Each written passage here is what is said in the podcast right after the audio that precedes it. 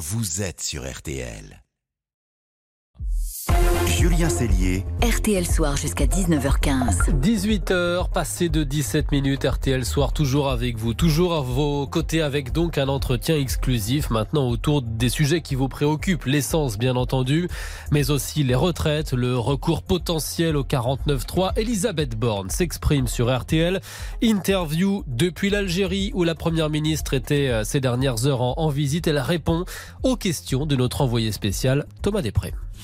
Merci Madame la Première ministre de prendre quelques instants. Vous achevez ce soir votre première visite officielle dans un État étranger. Quel bilan vous tirez de ces un peu plus de 24 heures que vous avez passées ici en Algérie? Alors cette visite, elle s'inscrit dans la suite du déplacement que le président de la République a fait en Algérie il y a 50 jours.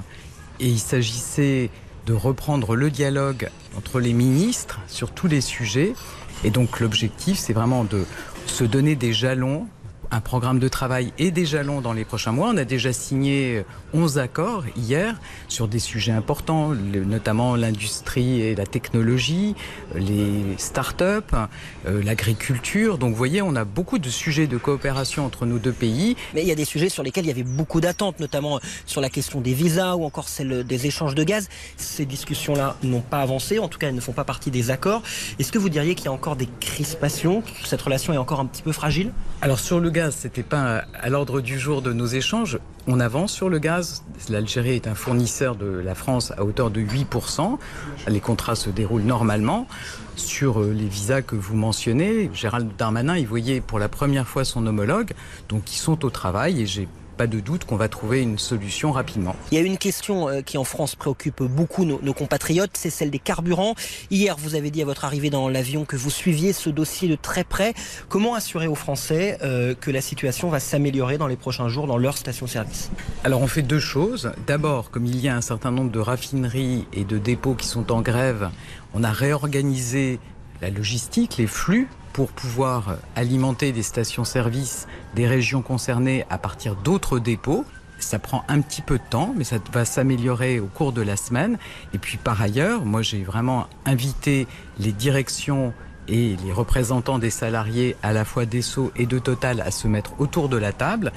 Il y a des blocages qui sont liés à des attentes salariales de la part euh, donc des salariés ben moi je compte sur la direction et les représentants des salariés pour trouver des accords et arrêter les blocages qui pénalisent les Français. En quelque sorte, euh, vous renvoyez à la responsabilité euh, de ces deux entreprises, Total et Esso? Moi j'attends de la responsabilité de la part des organisations syndicales et des directions pour qu'on puisse trouver un accord et ne pas pénaliser les Français. En disant qu'à la fin de semaine ça ira mieux? En tout cas c'est ce que vous espérez? Alors nous voulons absolument pouvoir euh, avoir des améliorations dans le courant de la semaine et sortir effectivement de ces difficultés dont je suis parfaitement consciente. Vous rentrez à Paris dans un contexte politique intérieur qui est particulier. Il y a l'examen euh, du budget qui va commencer cette semaine euh, dans, dans l'hémicycle. On sait que le 49.3 plane sur l'examen de ce budget. À partir de quand vous décideriez d'actionner cet article 49.3 à l'Assemblée? Moi, je vais vous dire, mon état d'esprit, il est très clair. Nous cherchons des compromis, des accords. Nous sommes dans une posture de dialogue avec euh, les oppositions s'il doit y avoir des blocages, si euh, on a des amendements qui euh, engagent des dépenses très importantes qui ne seraient pas soutenables pour notre budget, ben on avisera. Mais vraiment, la logique, c'est de chercher au maximum le dialogue, le compromis, et puis le cas échéant, on avisera. Les Français ils ne veulent pas que leur pays soit bloqué, donc il y a des outils en effet dans la Constitution auxquels on recourra si c'est nécessaire.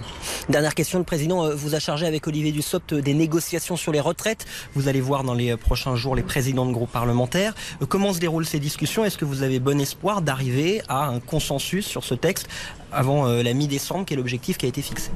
Moi je note, vous savez, et Certains nous disaient que ça ne serait pas le cas, donc c'est une bonne nouvelle que les organisations patronales et syndicales sont toutes venues dans la réunion de concertation qui a été lancée par Olivier Dussopt la semaine dernière. Il y a un programme de travail sur des sujets importants, la pénibilité, l'usure professionnelle, le travail des seniors.